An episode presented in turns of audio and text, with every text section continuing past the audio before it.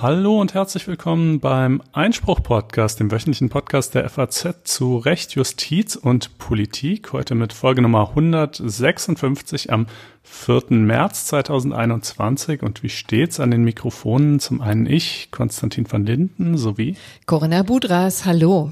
Ja, und wir starten mal mit einer kleinen Hausmitteilung, denn bald steht der FAZ-Kongress an. Und wenn es einen positiven Aspekt von Corona gibt, das, dann ist das, dass Veranstaltungen dieser Art äh, jetzt auch immer für alle zugänglich sind, weil im vergangenen Jahr hat das noch stattgefunden in Frankfurt in einer Kongresshalle und da war natürlich der Platz begrenzt, aber jetzt kann jeder kommen, der möchte und das wollten wir mal ankündigen am 12. März findet der FATS-Kongress statt und zwar kommen da ähm, Sebastian Kurz, also schaltet sich ein, sollte man wohl sagen.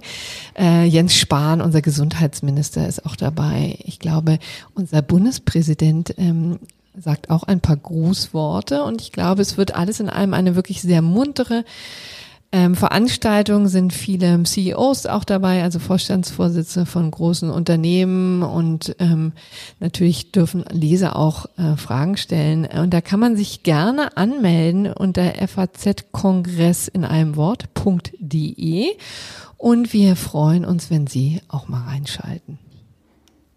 So schaut's aus. Genau. Aber davon abgesehen haben wir auch für diese Folge wieder eine ganze Menge an aktuellen Themen. Welche sind das denn? Ja, das kann man wohl sagen. In dieser Woche bleibt uns keine andere Wahl, als Corona mal wieder den Vortritt zu lassen.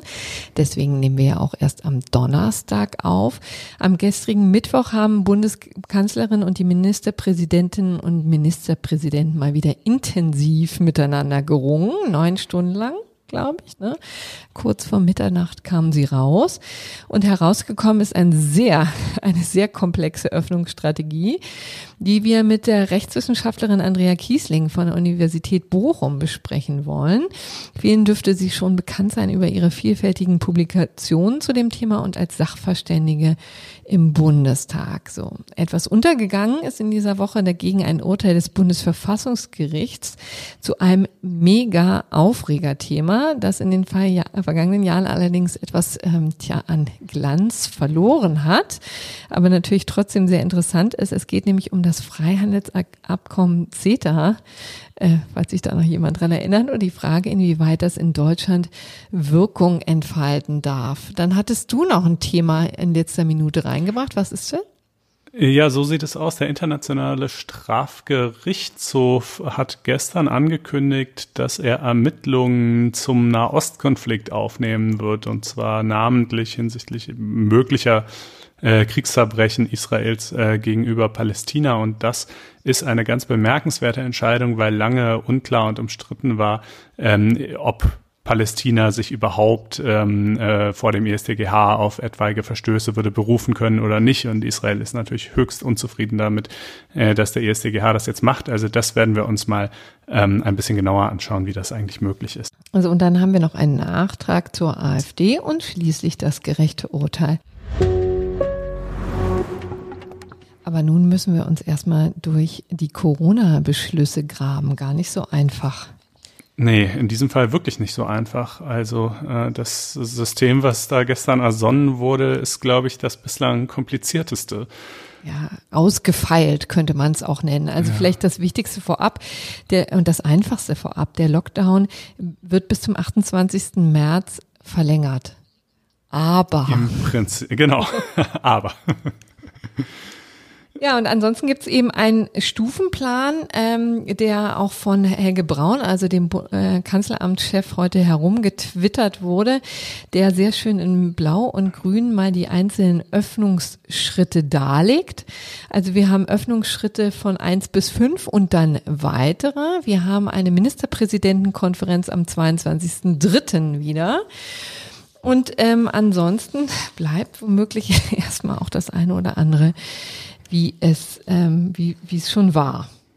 Ja, also diese Öffnungsschritte, wie gesagt, das ist wirklich sehr kleinteilig und ich glaube, man kann das im gesprochenen oder selbst im geschriebenen Wort nicht vollständig darstellen. Es gibt dieses von dir schon erwähnte Schaubild, das packen wir auch mal in die Shownotes. Das ist vermutlich äh, der beste Weg, sich einen Überblick zu verschaffen, aber natürlich trotzdem ähm, das eine oder andere wollen wir hier schon auch mal in der Sendung erwähnen. Ja, also zunächst mal jetzt mit Anfang März, das war ja eh klar, darüber hatten wir ja schon gesprochen, äh, gingen eben Schulen und Kitas je nach Regelungen der Länder, aber doch vielfach wieder auf zumindest. Äh, und Friseure eben die etwas bizarre Ausnahme so und ab 8.3., also das wäre dann quasi der, ja, der Montag. kommende Montag, genau. Internationaler ähm, Frauentag übrigens, das ist sicherlich kein Zufall. Ah, okay. Ja. Äh, sollen äh, sollen Bucher ja genau, deshalb äh, gehen auch die Blumengeschäfte wieder auf, damit man und die Gartenmärkte und die Gartenmärkte, nein, und aber auch die Buchhandlungen natürlich mit ähm, Begrenzungen von halt ein Kunde pro 10 bis 20 Quadratmeter abhängig von der insgesamt verfügbaren äh, Verkaufsfläche und auch weitere körpernahe Dienstleistungen, also Kosmetikstudios und ähnliches, ähm, sowie Fahr- und Flugschulen ja. dürfen den Betrieb wieder aufnehmen. Aber mit tagesaktuellem Test. Ja, das ist jetzt genau. neu hinzugekommen, dass es Öffnungen gibt, die an weitere Voraussetzungen geknüpft sind, nämlich einen tagesaktuellen Test. Das mit der Teststrategie ist ohnehin auch ganz interessant. Einerseits sind sie eben in solchen Ko ähm, Kontexten verpflichtend. Auf der anderen Seite sind sie ein Versprechen, nämlich wenn es um Schulen geht, da wird versprochen, einmal die Woche ähm, dieses Personal, also die Lehrer äh, und aber auch die Schüler zu ähm, zu testen. Und auf der anderen Seite muss man sich eben, wenn man körpernahe Dienstleistungen in Anspruch nehmen, da auch um einen Ke Test kümmern. Interessant übrigens auch, wo das geht. Also natürlich in einem Testzentrum, beim Arzt oder bei beauftragten Dritten. Ja. Ich hoffe, das so. sind Apotheken. Ja. Aber man weiß es ja. nicht so genau. Ja, ja, naja, oder man könnte es ja auch einfach selber machen. Ne? Ja, die Frage ist, ist, genau, äh, ist das, sind die eigentlich, das ist vielleicht auch eine ungeklärte Frage, sind die quasi sicher genug und nachvollziehbar genug, damit ähm, man da Eintritt äh, sich verschaffen kann, ne? Denn also Selbsttest könnte ja dann auch jeder andere aus der Familie sein oder auch einen x-beliebigen äh, Test könnte. Hm. Wie kann man sozusagen durch die Selbsttests nachweisen, dass der tagesaktuell ist und dass ähm, man selber getestet wurde? Ne? Also das ist schon die erste Unsicherheit, die man da hat. Also höchstwahrscheinlich sollte man besser in ein Testzentrum gehen oder äh, zum Arzt oder auch zu einem beauftragten Dritten. Ja, zu den Tests vielleicht gleich noch ein paar mehr Worte. Erst jetzt, um noch diese weiteren Öffnungsschritte mm, ein bisschen darzustellen. Also das, was wir bisher gesagt haben, das gilt quasi so oder so. Und alles weitere hängt jetzt aber davon ab, dass bestimmte Inzidenzwerte unterschritten werden. Und da gibt's jetzt eine neue Grenze, nämlich die 100 und eine alte, nämlich die 50.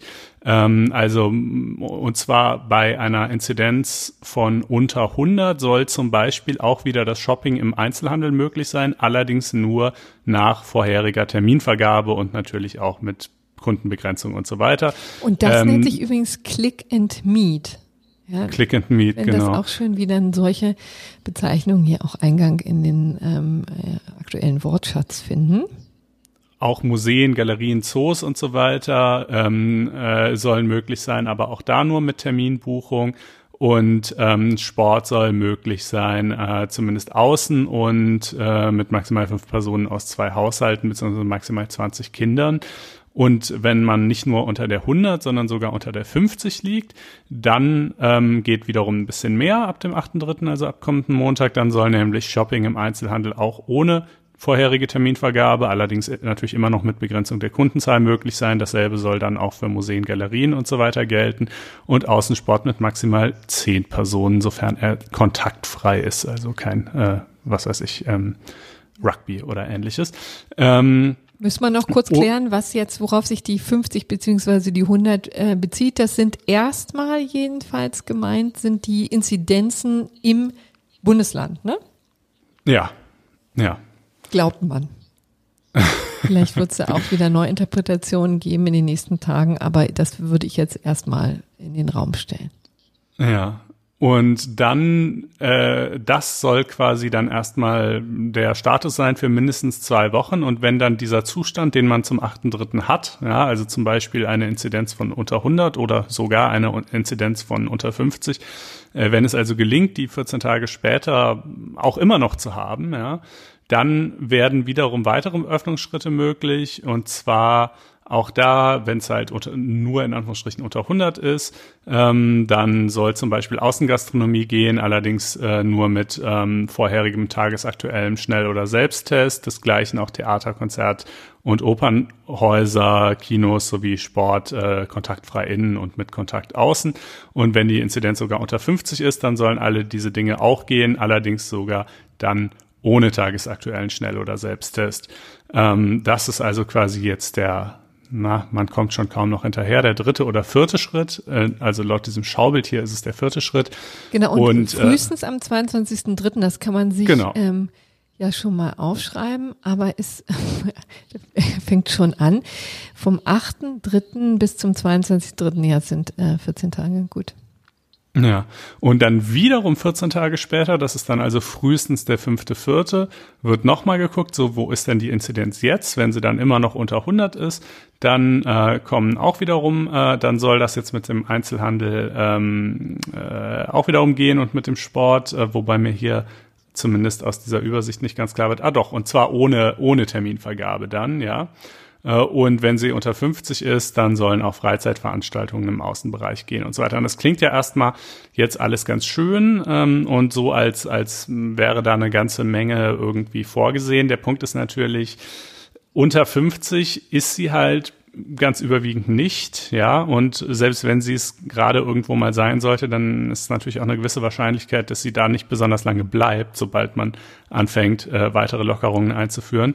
Und unter 100, ja, ist sie schon eher, aber da sind natürlich die Möglichkeiten dann doch praktisch recht begrenzt. Also so diese ganze Terminvergabegeschichte und so jetzt mal abgesehen davon, dass das ja auch alles also ähm, das kann man so leicht in so eine Verordnung reinschreiben, ne? aber das setzt ja auch einen enormen Organisationsaufwand auf Seiten der Museen oder Einzelhändler oder ähnliches voraus, um das überhaupt gewährleisten zu können. Ne? Die haben ja nicht unbedingt alle schon so ein System, mit dem man jetzt irgendwie online ähm, sich zum Besuch registrieren könnte. Also insofern kann es durchaus auch passieren, dass jetzt sich spürbar, ehrlich gesagt, nicht so wahnsinnig viel ändert. Ähm, aber das hängt großteils von den, von den Inzidenzwerten ab, muss man sagen. Mhm. Ähm, du wolltest noch äh, ähm, das Testen ähm, vertiefen. Da kann man nochmal erwähnen, dass eine Taskforce Testlogistik gebildet wird unter der gemeinsamen Leitung vom Bundesgesundheitsministerium und Bundesverkehrsministerium. Das fand ich auch eine schöne Kombination. In Zusammenarbeit mit ähm, Finanzen, Arbeit, Wissenschaft und dem Bundeskanzleramt, also jeweils die Ministerien und das Bundeskanzleramt und Länder und je einem Vertreter von Produzenten, Handel und Logistikbranche. Also das wird, ähm, mhm. glaube ich, auch eine gelungene Veranstaltung, denn wir brauchen mehr Tests. Das ist schon mal ja. ganz klar. Ja, und das ist auch wirklich, also das ist schon einer der Punkte, wo man sagen muss, da hat, da hat Deutschland schon echt ein bisschen vergeigt. Also das hätte einfach schneller gehen müssen äh, mit, mit der Verfügbarkeit der Schnelltests. Es soll jetzt ab 8.3. will der Bund die Kosten für einen Schnelltest pro Bürger pro, äh, pro Woche äh, übernehmen, den man dann halt bei einem noch äh, festzulegenden äh, Ort, also vermutlich einem Testzentrum oder ähnliches, äh, in seiner jeweiligen Kommune halt machen können soll. Ähm, außerdem äh, steht dann da auch, und äh, an dem Punkt ist es ein bisschen nebulös formuliert, der Beschluss drin, dass man also, ja, das von Arbeitgebern auch erwartet würde, dass sie ihren Mitarbeitern mindestens einen Schnelltest pro Woche zur Verfügung stellen. Da wird aber nicht so richtig klar aus diesem Beschluss, ob das jetzt eigentlich eine Pflicht sein soll ähm, oder eben ähm, einfach nur ein, ja, eine Erwartung halt, ähm, die, die aber nicht, äh, nicht wirklich äh, durchgesetzt werden kann. Insgesamt ist das natürlich alles relativ wenig, ein Schnelltest pro Woche und gut, die Kosten werden ab dem 8.3. übernommen, aber vom Bund, ob es das dann aber auch tatsächlich heißt, dass wirklich überall ähm, ab dem 8.3. Äh, in, mit, mit kurzer Frist Schnelltests auch verfügbar sein werden, ist natürlich nochmal die andere praktische Frage, ja. Ähm, und diese von dir schon erwähnte Taskforce, äh, die soll halt bis Ende März darauf hinarbeiten, dass das alles mit den Schnelltests noch umfassender und äh, besser funktioniert. Ähm, wie gesagt, das, da sind andere Länder uns wirklich weit voraus. In, in Österreich läuft das seit einem Monat kugelrund. Ähm, das ist ein bisschen ja traurig, dass man das nicht irgendwie äh, besser hingekriegt hat. Aber gut, was will man machen? Ja, besser spät als nie. Ich freue mich auf, ja, auf meine nächsten Schnelltests. Also ich werde doch auch, sobald es geht, mir mal welche besorgen, nur um zu wissen, wie es mhm. wie es funktioniert. Gibt es auch mehrere Optionen? Googeln ja. oder Nase? Ähm, also das wird, ähm, das wird nochmal ein Abenteuer. Äh, Impfen könnte man noch ergänzen. Da bleib, bleibt es grundsätzlich bei der Priorisierung. Das war ja am Wochenende ja von einigen Ministerpräsidentinnen ähm, Ministerpräsidenten, es waren nur drei Männer, ähm, die das gefordert haben, das aufzuweichen. Ähm, da will man jetzt im Moment noch nicht ran, aber dann wiederum doch, doch weil ja Anfang April die Hausärzte da mitmischen. So, und ja, wobei die Hausärzte sich ja zumindest im Grundsatz schon auch an die an die ähm, vorgegebene Priorisierung halten sollen. Aber ich glaube, sobald man das halt den in, in zig Zehntausende Hausarztpraxen weitergibt, wird man auf jeden Fall also wird es, glaube ich, in der Praxis zu einer etwas flexibleren Handhabung kommen. Ja, weil ja eben da auch noch stärker die Vorerkrankungen berücksichtigt ja. werden und das ist ja auch total sinnvoll, das zu tun. Ne? Also ein, ein 50-Jähriger ist ja, also nicht die ganzen 50-Jährigen sind ja auch nicht gleich. Ne? Es gibt fitte mhm. und weniger fitte und ähm, Vorerkrankungen oder auch ja. nicht. Ähm, es soll auch Tempo geben beim Impfen generell, weil die Zweitdosen nicht mehr zurückgehalten werden. Zumindest soll das Zurückhalten deutlich reduziert werden. Genau, ja, es soll, ja, es soll reduziert werden. Also ähm, und zwar heißt es hier, gemäß der jeweiligen Zulassung der Impfstoffe das zulässige Intervall zwischen erster und zweiter Impfung möglichst auszuschöpfen. Ja, also das ist ja so eine Sache, die zum Beispiel Großbritannien von Anfang an gemacht hat. Äh, die haben halt gesagt, wir, wir gucken jetzt erstmal, dass wir vor allem erstmal jeden einmal impfen. Und wenn das dann von uns aus ein bisschen länger als die empfohlenen sechs oder acht Wochen oder so dauert, bis, äh, bis diejenigen dann ihre Zweitimpfung bekommen, dann ja, ist drei bis das, vier muss man ehrlicherweise sagen, äh, ne? Aber gut. Äh, ich glaube, ich glaube, es ist von Impfstoff zu Impfstoff, aber auch. Ja, ist aber bei allen drei bis vier. Eher okay. so in, also, jedenfalls in dieser Richtung als. Selbst dann, dann, dann ist uns das erstmal egal. Da gab es dann zwischendrin auch Befürchtungen, ob das vielleicht ein solches Vorgehen eventuell mh, mm, weitere Mutationen des Virus begünstigen könne. Das scheint sich aber zumindest bisher nicht so bestätigt zu haben. Und insgesamt fährt Großbritannien offenbar ziemlich gut damit. In Deutschland hat man anfangs eher, habe ich den Eindruck gehabt, das exakte Gegenteil gehabt. Also das heißt, für jede Erstimpfung, die verabreicht wurde, wurde schon direkt eine Zweitimpfung eine Ampulle für die Zweitimpfung zurückgelegt. Ja. ja. Äh, also man hat noch nicht mal, man hätte ja auch sagen können, wir verimpfen jetzt schon erstmal alles, was da ist, aber wir kalkulieren halt so, dass wir ja wissen, dass wir in den nächsten drei bis vier Wochen wieder neue Lieferungen bekommen und darauf verlassen wir uns. Ja, also das, das zumindest hätte man ja machen können, aber ich glaube, selbst dieses wurde nicht getan, sondern es wurde quasi immer erstmal eine zweite auf die Bank gelegt. Ähm, und, und schon erst recht hat man nicht so kalkuliert, dass man bewusst die drei bis vier Wochen sogar überschreitet.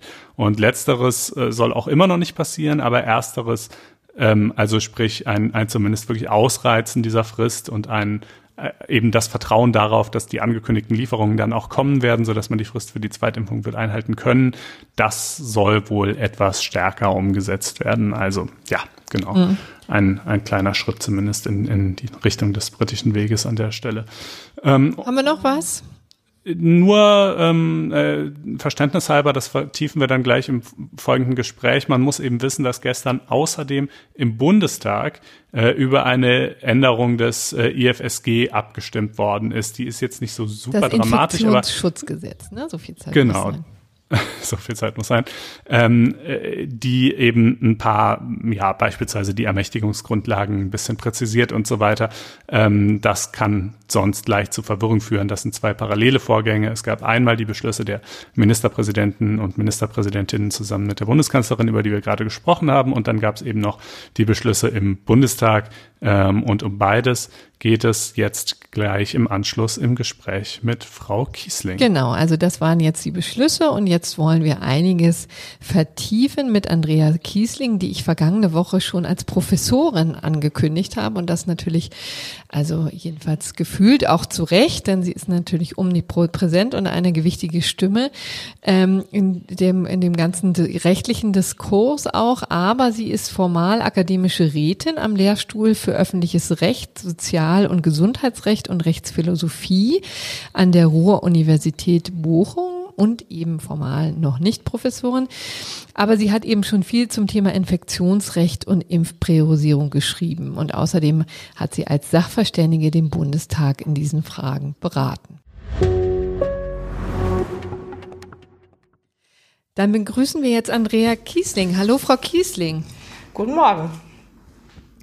Ja, Frau Kiesling, es ähm, kursieren ja jetzt schon die äh, größten Schaubilder über die Öffnungsstrategien und Schritte, die uns da in den nächsten Wochen äh, erwarten. Blicken Sie eigentlich noch durch? Ähm, also gerade jetzt mit dem Stufenplan von, von heute Nacht eigentlich gar nicht. Also die, die letzten Male da konnte man immer noch ganz gut so grob das nachvollziehen. Man musste dann natürlich immer noch in die Verordnung gucken in dem Bundesland. Gerade hier in NRW setzt Herr Laschet nicht immer alles um. Aber jetzt bei dem Stufenplan ähm, habe ich auch so das Gefühl, dass das, was man im ersten Moment so denkt, dass jetzt ganz viel doch irgendwie geöffnet wird, vielleicht nicht sofort, aber so nach ein, zwei Wochen, dass das irgendwie ähm, vielleicht gar nicht so kommt oder dass wir schneller bei dieser Notbremse sind mit den 100, das habe ich mir gemerkt. Und dann wird vielleicht doch gar nicht so viel geöffnet wie gedacht. Also ich finde es sehr kompliziert. Wir müssen uns in der Tat ja jetzt an neue Zahlen gewöhnen. Denn die 35 und die 50 kannten wir schon. Nun spielt die 100 eine neue Rolle. Sie wird eben einerseits ähm, wird sie für einen längeren Zeitraum unterschritten, können stufenweise Öffnungen erfolgen. Da kommt sie äh, ins Spiel. Und auf der anderen Seite haben Sie es eben schon erwähnt, löst sie eine Notbremse aus. Ähm, ist das rechtlich eigentlich nachzuvollziehen, dass jetzt noch eine 100 dazukommt? Also die 100, also wo die überhaupt herkommt, das ist wahrscheinlich so ein bisschen einfach der, der aktuelle Stand, dass man so ungefähr, man ist so in vielen Bereichen, also in vielen Regionen in Deutschland unter der 100, aber die ist wahrscheinlich doch schon wieder ähm, so in Sichtweite, dass man sich daran äh, orientiert. Wir hatten ja so im November, Dezember, war ja die 200 auch so eine ganz wichtige Zahl, die auch nicht im Gesetz stand. Da hat man dann immer von diesen Hotspots gesprochen, wo dann nächtliche Ausgangssperren und so galten. Jetzt bei der 100, ja, also im Gesetz steht es gar nicht. Ähm, Im Gesetz haben wir nach wie vor die 35 und die 50, die steht da nach wie vor drin. Und der Bundestag hat ja sogar heute ähm, an diesem Absatz in dem 28a sogar noch was geändert aber nichts an dieser 35 und dieser 50. Und er hat auch nicht die 100 da reingeschrieben. Also das hat er auch nicht gemacht. Deswegen finde ich das ähm, rechtlich schwierig. Also das als Notbremse zu nehmen, das ist natürlich, in der Richtung kann man das sicher ähm, regeln, weil ja die 50 eigentlich so ein bisschen als Notbremse bislang war. Deswegen ist es mhm. jetzt... Ähm, also die Frage ist eher, ob man nicht vorher schon was tun müsste. Und ähm, ja, da bin ich doch etwas erstaunt, dass man das jetzt vor allem an dem gleichen Tag wirklich festzurrt, an dem man das Gesetz ändert und das Gesetz bestätigt eigentlich. Ja, interessant, ne? Da ist äh, tatsächlich ähm, das Parlament hinkt schon wieder hinterher. Also wir reden jetzt hier von 28a Infektionsschutzgesetz, ne? Und genau. ähm, da ist die Regierung äh, schneller gewesen gestern Abend, ne? Ja, das, das lief äh, parallel, also diese, diese ähm, 28a, was man da geändert hat, das wurde jetzt so in der letzten Woche wurde darüber verhandelt. Das war noch gar nicht vorher in der eigentlichen Bundestag-Drucksache drin, wurde auch nicht in der Sachverständigenanhörung Anhörung angesprochen, sondern das ist etwas ganz Neues, worüber man jetzt so seit dem Wochenende irgendwie haben die hart verhandelt wohl. Und parallel gab es ja auch diese anderen Gespräche zwischen ähm, den Ministerpräsidentinnen und ähm, dem Bundeskanzleramt. Also das ist schon, das sind letztlich natürlich andere Menschen, die darüber reden, aber sie sind von den gleichen Parteien. Man wundert sich da etwas. Und ich habe die Debatte im Bundestag mir vorhin auch angeschaut. Also das war ganz interessant, dass da auch die äh, Abgeordneten von SPD und Union sogar das auch kritisiert haben, was da jetzt letzte Nacht passiert ist, so in Teilen. Ja, es läuft so etwas parallel. Ähm, ich würde gerne nochmal den Punkt mit der Komplexität ein bisschen vertiefen, denn Sie sagen, Sie haben Schwierigkeiten, da jetzt überhaupt noch den Überblick zu behalten. Mir ging es in Vorbereitung auf diese Sendung ehrlich gesagt ähnlich.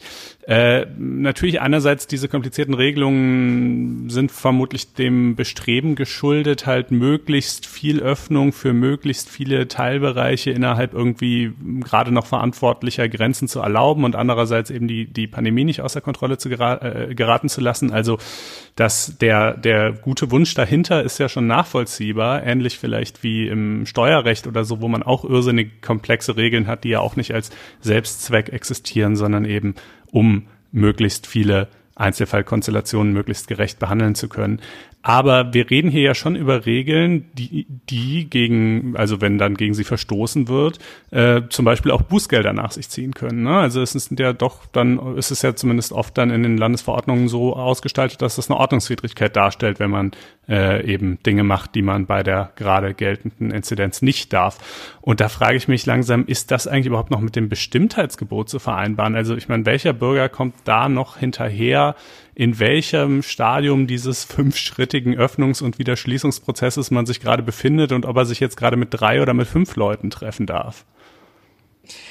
Ja, also gerade was diese ähm, Kontaktbeschränkung oder überhaupt so die Regelung, die nur den Privatbereich, also so wirklich dieses, ich treffe mich mit Freunden, da ist das natürlich außerordentlich wichtig, dass man weiß, was gilt, weil das sagt einem dann ja keiner. Bei so der Frage, ist jetzt der Blumenladen geöffnet oder nicht, ähm, das sieht man dann ja irgendwie und kann dann nur darauf hoffen, dass auch der Geschäftsinhaber das richtig umgesetzt hat. Ich war mal in einem Geschäft, wo ich das Gefühl hatte, nachher, der hätte vielleicht gar nicht offen sein dürfen.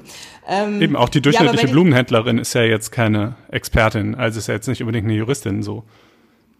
Nee, nee, das stimmt. Aber also da kann man nur hoffen, dass die dann, dass die Ministerien das auf ihrer Homepage zum Beispiel auch ähm, klar und deutlich sagen. Klar, man kann immer in diese Corona-Schutzverordnung gucken, aber wir in NRW, also ich, in anderen Bundesländern mag es das auch geben, aber hier ähm, habe ich das natürlich oder beobachte ich das am genauesten. Und da hatten wir zum Beispiel vor Weihnachten die Situation, dass, also weil es gibt auf diesen ähm, äh, Homepages ja, gibt's ja immer noch so Informationen für die Bevölkerung. Und ähm, also wo man so quasi erklärt, was in der Corona-Schutzverordnung drinsteht. Und da wurde dann zum Beispiel diese Regelung über Weihnachten, mit, mit wie vielen Leuten darf ich mich Weihnachten zu Hause treffen, standen da so Dinge, also das, was man auch so allgemein bundesweit gehört hat, mit so und so vielen Leuten aus so und so vielen Haushalten, was ja auch schon schwierig war zu verstehen, in welchem Verbandschaftsverhältnis man da zueinander stehen konnte. Und das Interessante war, das klang so, wenn man das gelesen hat, als dürfte man sich eben zu Hause unterm Weihnachtsbaum auch nur sehr eingeschränkt mhm. mit Leuten treffen. Und in NRW gelten nach wie vor im privaten Bereich, also wenn ich zu Hause bin, gar keine Kontaktbeschränkung. Auch Weihnachten nicht. Man hätte Weihnachten zu Hause mit 100 Leuten sitzen können und das war nicht verboten. Und deswegen finde ich, ist das mit der Bestimmtheit, also die Corona-Schutzverordnung, da mag das so sein, wenn man die sich jetzt anschaut, dass das dann oft auch verständlich ist, zumindest für so also so dem Grad der Bestimmtheit, den wir sonst auch immer als Maßstab anlegen. Aber man muss natürlich für die Bevölkerung die Informationen, die man da bereitstellt, die müssen natürlich dann auch ähm, eindeutig sein und auch richtig sein. Mhm. Und vor allen Dingen muss ja der Verordnungsgeber auch ziemlich auf Zack sein, ne? wenn man jetzt die Beschlüsse ja. so sieht, weil das ist ja sehr ähm, voraussetzungsreich. Ne? Das heißt, es muss irgendwie drei Tage lang unter 100 oder unter ähm, unter 50 sein, dann muss das abgestimmt sein auf die Öffnung davor. Also die dritte, vierte Stufe darf nicht vor der dritten kommen und dann auch nur 14 Tage, nachdem die dritte Stufe ähm, gelaufen ist. Also im Grunde genommen muss der Verordnungsgeber da sehr auf Zack sein und immer wieder aktualisieren und immer wieder die Bevölkerung informieren. Gerade jetzt bei diesem Stufenplan, ja, auf jeden Fall. Gerade dieses mit den drei Tagen und wir schauen uns die Zahlen an und dann gilt doch wieder was anderes. Ähm, ja, das klingt sehr kompliziert und das ist wahrscheinlich in der Umsetzung ist das dann auch so. Ich hätte noch eine andere Frage. Ähm, diese jetzt jüngst getroffenen Beschlüsse knüpfen ja auch, genauso wie alle bisherigen, an die Sieben-Tages-Inzidenz an.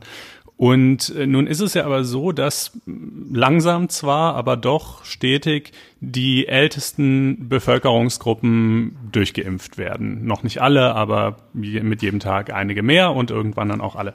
Und das heißt, ähm, äh, eigentlich, dass wir uns doch theoretisch, würde ich denken, auch höhere Inzidenzwerte leisten könnten, weil dann zwar vielleicht mehr Leute krank wären, aber es wären eben nicht mehr die Hochrisikogruppen krank. Ähm, und somit würden auch nicht so viele Intensivbetten belegt werden. Ja, das war ja immer, also das ist ja immer das etwas seltsame Verhältnis. Das heißt, wer Schutzziel ist quasi der, der die Vermeidung des Zusammenbruchs des Gesundheitswesens und als Indikator dafür nehmen wir die Sieben-Tages-Inzidenz. Aber meine Frage wäre, verliert die Sieben-Tages-Inzidenz so langsam aber sicher irgendwie ihren sinnvollen Zusammenhang zu diesem Schutzziel, wenn die Leute, die typischerweise Intensivbetten brauchen, überwiegend geimpft sind? Das ist eine ganz spannende Frage, die, die ist eigentlich vielschichtig. Ähm, wir haben in Absatz 3, also über den wir ja gerade gesprochen haben, wo diese Inzidenzzahlen drinstehen in dem 28a, da steht in Satz 1 steht das Ziel, was die Schutzmaßnahmen verfolgen sollen und das ist unter anderem die Funktionsfähigkeit des Gesundheitssystems, so wie Sie es gerade gesagt haben. Es steht aber auch drin der Schutz von Leben und Gesundheit. Das ist Erstmal, das ist sehr, sehr abstrakt natürlich. Das ganze Infektionsschutzgesetz soll ja diesen Zweck verfolgen, Leben und Gesundheit zu schützen. Also man, es ist auch wieder sehr unbestimmt, was heißt das jetzt.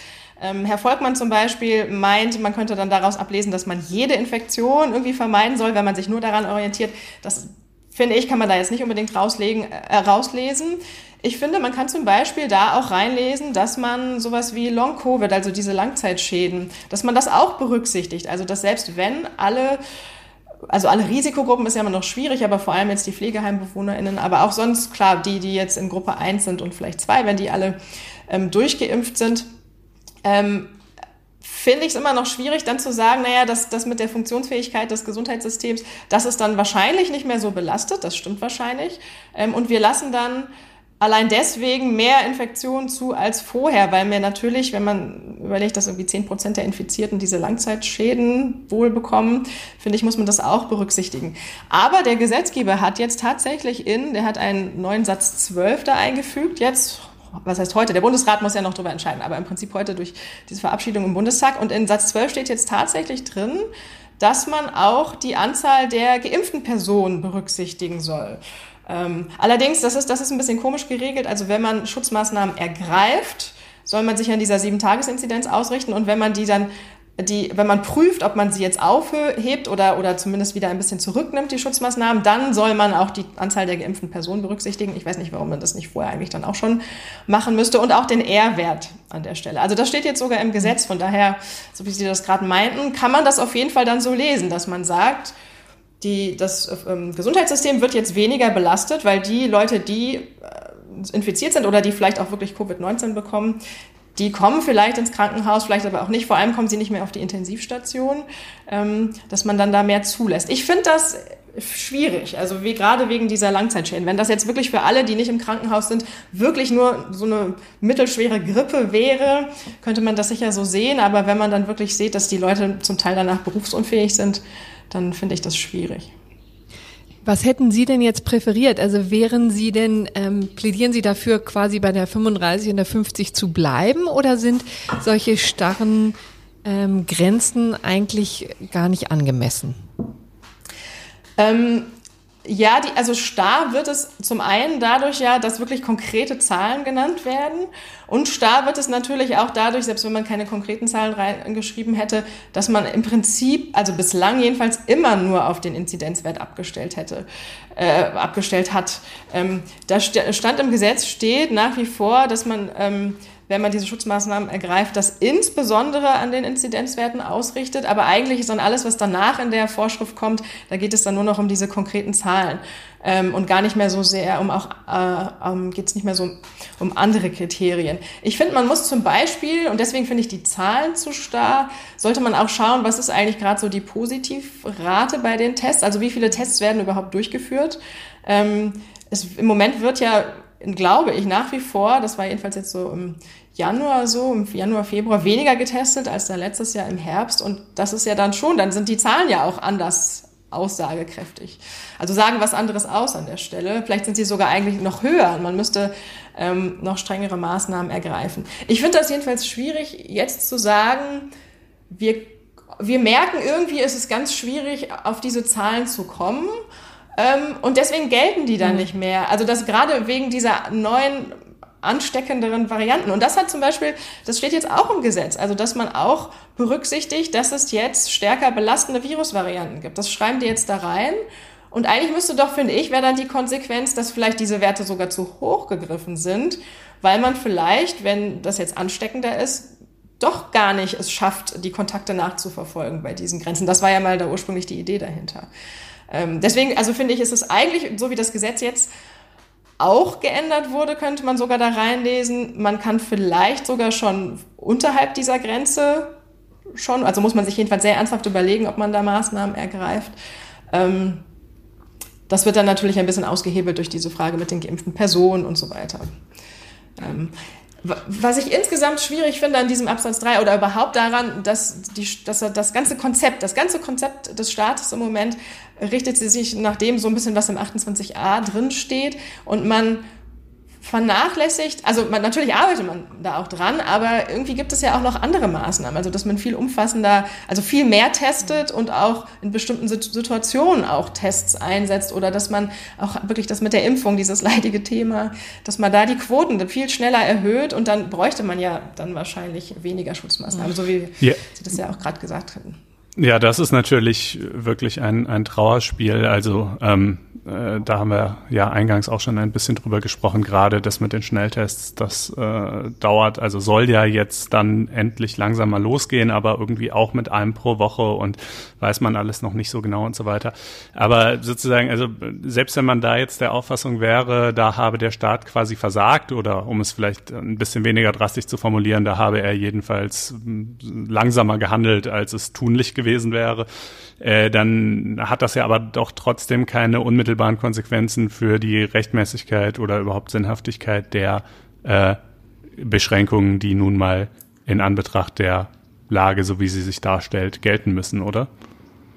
Ja, das, das ist ein großes Problem. Also genau, also in dem Moment, wenn wir jetzt irgendwie überprüfen, was ist jetzt verhältnismäßig, dann muss ich halt gucken, was ist jetzt gerade so der Stand. Und dann ist klar, dann ist die irgendein ein Versagen vielleicht an der einen oder anderen Stelle bei der Organisation der Impfung ähm, oder der Organisation dieser Tests, kann ich dann natürlich jetzt aktuell nicht einpreisen. Aber man kann, das, das muss man, ja, das läuft irgendwie so parallel. Das, ich ich frage mich auch, also auch alle, die jetzt so diese Öffnung wollten und wollen und da mehr fordern, das ist ja auch irgendwie, man hat da ja gar nicht zwei verschiedene Varianten, so die so unabhängig voneinander sind. So dieses, ja, da wenn wir öffnen, dann kostet es vielleicht nur ein bisschen mehr Geld oder so, aber ansonsten ist alles so, wie wir es gerne hätten. Ähm, wenn wir jetzt wirklich, wenn wirklich diese dritte Welle jetzt einfach kommt, ja, dann wird der Staat, dann kommt der nächste Lockdown und das fragt man sich dann schon, warum man das jetzt nicht so berücksichtigt, dass man versucht, den aber zu verhindern. Aber genau, letztendlich wird das ja dann eingeführt durch diese Notbremse bei 100. Versucht man, das ist, scheint ja der Kompromiss zu sein, auf den man sich jetzt nur auf politischer Ebene einigen konnte. Ne? Es gab natürlich ein großes Drängen in Richtung Öffnung, aber ich meine, Sie haben ja schon am Anfang gesagt, letztendlich, wenn man sich die Öffnungsschritte anguckt, dann könnte es ja noch sehr, sehr lange dauern, bis tatsächlich alles ähm, äh, wieder ans Laufen kommt, insbesondere was der Einzelhandel angeht. Aber es gibt ja jetzt auch ähm, die Möglichkeit, Öffnungsschritte mit Tests äh, zu kombinieren. Also das ist ja jetzt auch eine, ein Neu, eine Neuigkeit, ein Novum in diesem Zusammenhang. Äh, wie bewerten Sie denn das? Wir haben ja jetzt unterschiedliche Kategorien. Also wir haben zum Beispiel die Kosmetikstudios, also die ähm, körpernahen Dienstleistungen, wo vielleicht auch nicht immer die Möglichkeit besteht, äh, eine Maske zu tragen. Da ist dann die Voraussetzung, dass man da Zugang hat, ein Test, der am gleichen Tag durchgeführt werden soll. Ähm, auf der anderen Seite kann man selbstverständlich weiterhin ähm, zu DM, Rossmann, äh, Edeka, Rewe und wer da noch alles ist, ohne ähm, vorher ähm, einen Test ähm, genutzt zu haben. Also gibt es, ist das rechtlich ähm, nachvollziehbar, dass man diese unterschiedlichen Kategorien wählt? Da würde ich dann ähm, schauen, wie ist dann das Infektionsrisiko? Was, also wo gehe ich hin, wenn ich zu DM oder wo auch immer, also wenn ich kurz einkaufen gehe und mich wirklich nur kurz in dem Laden aufhalte und diese medizinische Maske trage, dann ähm, ist das Risiko natürlich viel geringer, als wenn man sich jetzt bei der Kosmetikerin oder auch beim Friseur, also da kann man sich ja auch Stunden sogar aufhalten. Ähm, wenn man, wenn man das macht, also das, und wir haben das, letztlich haben wir das ja auch in anderen Bereichen, in, in Pflegeheimen, dass man da als Besucher oder Besucherin einen Test ähm, vorweisen muss, in NRW zum Beispiel haben wir das als Pflicht noch gar nicht so lange und da darf der Test sogar 48 Stunden alt sein. Das ist dann ja auch in der Sache, also eigentlich Quatsch, das so zu regeln, der ist dann ja nicht mehr aussagekräftig. Ähm, also, dass man da differenziert, das ist, das kann man sicher gut rechtfertigen mit dem Infektionsrisiko. Da würde ich zum Beispiel auch das kritisch sehen, dass man, wenn man sich jetzt, sollte jemals dieser Außen, äh, dieser Öffnungsschritt mit der Außengastronomie kommen, dass man dann da auch einen negativen Test braucht, wenn man draußen damit Person aus einem anderen Hausstand sitzt. Ich weiß nicht, ob das nicht an der Stelle dann doch irgendwie übertrieben ist, wenn es draußen ist. Aber grundsätzlich ähm, haben wir im, im Infektionsschutzgesetz bei diesen Maßnahmen im 28a ist ja immer die Rede von Untersagung oder Beschränkung und das wäre dann einfach so eine Beschränkung, so eine Art von Zugangsbeschränkung mhm. für die Gäste, für die Kundinnen. Mhm. Interessanterweise hatte der Bayerische Verwaltungsgerichtshof gerade eine Testpflicht zumindest für Mitarbeiter in Altenheimen gekippt. Ne? Das fand ich auch eine bemerkenswerte Entscheidung. Ähm, da ging die davon aus, dass irgendwie diese engmaschigen Tests sowas wie eine behördliche Beobachtung sind, ja, und ähm, die dann äh, an also besondere Untersuchungspflichten nach sich zieht und das setzt eben den Verdacht voraus, dass sich die betroffene Person angesteckt hat und da hatten sich offensichtlich Mitarbeiter dagegen gewehrt und da hatte es der Verwaltungsgerichtshof auch äh, diese Argumentation offensichtlich gefolgt. Ähm, ist, also das fand ich, ähm, also das hat mich ehrlich gesagt gewundert, weil ich auch gedacht hätte jetzt, dass die Tests eigentlich eine relativ niedrige Schwelle sind. Ne? Also aber ja. auch da greifen die Gerichte mitunter ein. Das liegt aber an der Rechtsgrundlage. Das ist ein, ein sehr gutes Beispiel. Ich freue mich, dass Sie das, diese Entscheidung ansprechen. Also die Entscheidung ist in der Sache total richtig. Die wird leider, ich habe das auch vorhin noch fünf Minuten, bevor wir jetzt angefangen haben zu sprechen, mit jemandem drüber gesprochen, der meinte, guck dir das mal an, haben die das nicht falsch verstanden. Ähm, also weil Herr Söder auf der Pressekonferenz da ja auch darauf hingewiesen hat. Mhm. Ähm, was, was das Problem war an diesem Beschluss, äh, nicht an dem Beschluss, sondern an der Testpflicht war, so wie Sie das gerade gesagt haben, das sollte eine Beobachtung sein. Die Beobachtung ist in 9, Paragraph 29 Infektionsschutzgesetz ähm, geregelt. Das ist einfach eine Regelung, wenn man zum Beispiel in Quarantäne ist, dann kann das Gesundheitsamt einen verpflichten, dass man zweimal am Tag Fieber misst zum Beispiel. Ähm, also die beobachten dann, äh, entwickelt man jetzt noch Symptome, wenn man vorher noch keine hatte oder wird das alles schlimmer. Und man kann auch in Verbindung mit einer anderen Vorschrift in Paragraph 25 ist das, da ist so eine, kann, kann das Gesundheitsamt kann auf der Grundlage Tests anordnen, kann man Personen die einer Beobachtung unterliegen, kann man auch sagen, die müssen sich testen lassen. Und dafür ist immer Voraussetzung, dass ich mindestens ansteckungsverdächtig bin. Also genauso wie bei der Quarantäne. Also das ist im Prinzip die gleiche Personengruppe. Personen, die ich unter Quarantäne stellen kann, die kann ich beobachten und die kann ich im Rahmen der Beobachten dann, äh, Beobachtung verpflichten, sich testen zu lassen. Und das ist, da diese Rechtsgrundlage hat Bayern gewählt in der Verordnung. Das steht da drin, das war eindeutig. Und dann hat der VGH München gesagt, das ist einfach die falsche Rechtsgrundlage, weil dafür wäre ja Voraussetzung, Aha. dass das ganze Personal in diesen Pflegeheimen mindestens ansteckungsverdächtig ist. Also da muss man quasi mindestens Kontaktperson ersten Grades sein. Äh, was man natürlich nicht ist, wenn man keinen konkreten Verdacht hat. Also wenn dann niemand ist, von dem man weiß, dass der infiziert ist, dann sind die anderen natürlich auch nicht ansteckungsverdächtig. Und der VGH, VGH hat auch in dem Beschluss gesagt, er würde jetzt nichts dazu sagen, ob man nicht eine andere Rechtsgrundlage nehmen könnte, weil er könnte das jetzt nicht austauschen. Das ist ja so eine verwaltungsprozessuale Frage. Kann das Gericht dann einfach irgendwie eine andere Rechtsgrundlage nehmen? Und das geht natürlich nicht, wenn das so eindeutig ist. Und es geht wirklich nur um die Rechtsgrundlage. Wir können einfach 28 ohne A, also Paragraph 28 Absatz 1 nehmen. Ähm, und Testpflichten anordnen für Personen, die auch nicht ansteckungsverdächtig sind. Das haben wir seit ah, Monaten, genau, das haben wir seit Monaten in diesen äh, Fleischzerlegungsbetrieben, also im Prinzip in diesen Schlachthöfen. Da haben wir das seit Monaten. Ähm, wir haben das zum Teil für Grenzpendler, das war auch in Bayern ähm, wurde das auch angeordnet. Und man hat sogar im November durch das dritte Bevölkerungsschutzgesetz, weil man hat das auch vorher schon auf 28 gestützt, da war dann das Problem, dass das Zitiergebot nicht eingehalten wurde, weil in 28 damals noch nicht die körperliche Unversehrtheit genannt wurde. Und dann kann man natürlich nichts drauf stützen, was irgendwie in die körperliche Unversehrtheit eingreift. Ähm, und im November hat man extra die körperliche Unversehrtheit jetzt auch aufgenommen in 28 Absatz 1 Satz 4. Äh, das, dem Zitiergebot ist damit Rechnung getragen und man kann Testpflichten in Pflegeheimen oder im Fleischzerlegungsbetrieb oder auch in der Schule, in der Kita, das kann man alles einfach auch auf, auf, äh, auf 28 Absatz 1 stützen. Also was Herr Söder da gesagt hat, das ist einfach, das ist einfach falsch. Okay, das ist ja gewissermaßen beruhigend, dass das dann nur ja, ein Anwendungsfehler äh, letzten Endes genau. war und äh, nicht, dass, dass tatsächlich die deutsche Rechtsordnung das irgendwie nicht vorsähe.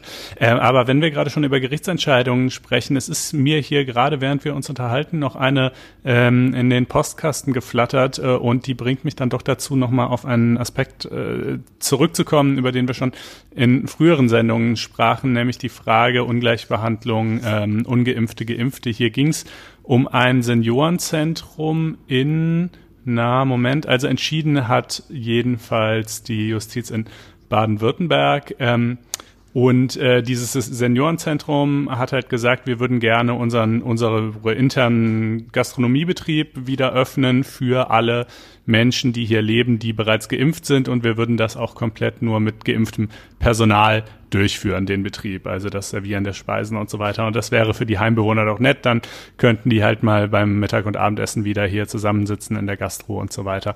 Ähm, naja, dieser Antrag äh, wurde abgelehnt. Ähm, das Gericht hat das bestätigt und äh, hat gesagt, nein, also zum einen sei ja noch unklar, ähm, wie es mit der Ansteckung Dritter durch Geimpfte aussähe, wobei allerdings siehe letzte Folge, zumindest für den BioNTech-Impfstoff, ist das inzwischen eigentlich gar nicht mehr so unklar. Ich weiß jetzt nicht genau, womit die Heimbewohner hier geimpft waren.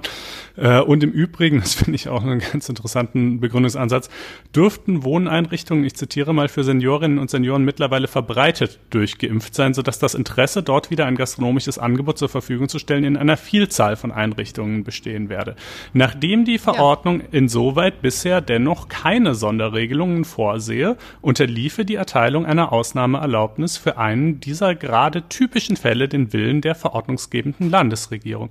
Ja Mensch, dann können wir das ja wohl nicht machen. Also wenn sozusagen in, in mehreren Situationen Leute sich auf diesen, wie ich finde, doch recht nachvollziehbaren Vortrag berufen, aber die Landesregierung das nicht will, dann geht das wohl auch nicht. Also Sie, Sie hören schon raus, ich bin etwas unglücklich mit der Entscheidung, ähm, äh, aber ich äh, wollte da Sie, Sie dazu auch nochmal nach Ihrer Auffassung fragen, weil ich habe wirklich das Gefühl, dass das ein ziemlicher blinder Fleck ist ähm, im, im Verfassungsrechtsverständnis irgendwie der Landesregierung momentan. Aber wie, was, was meinen Sie dazu?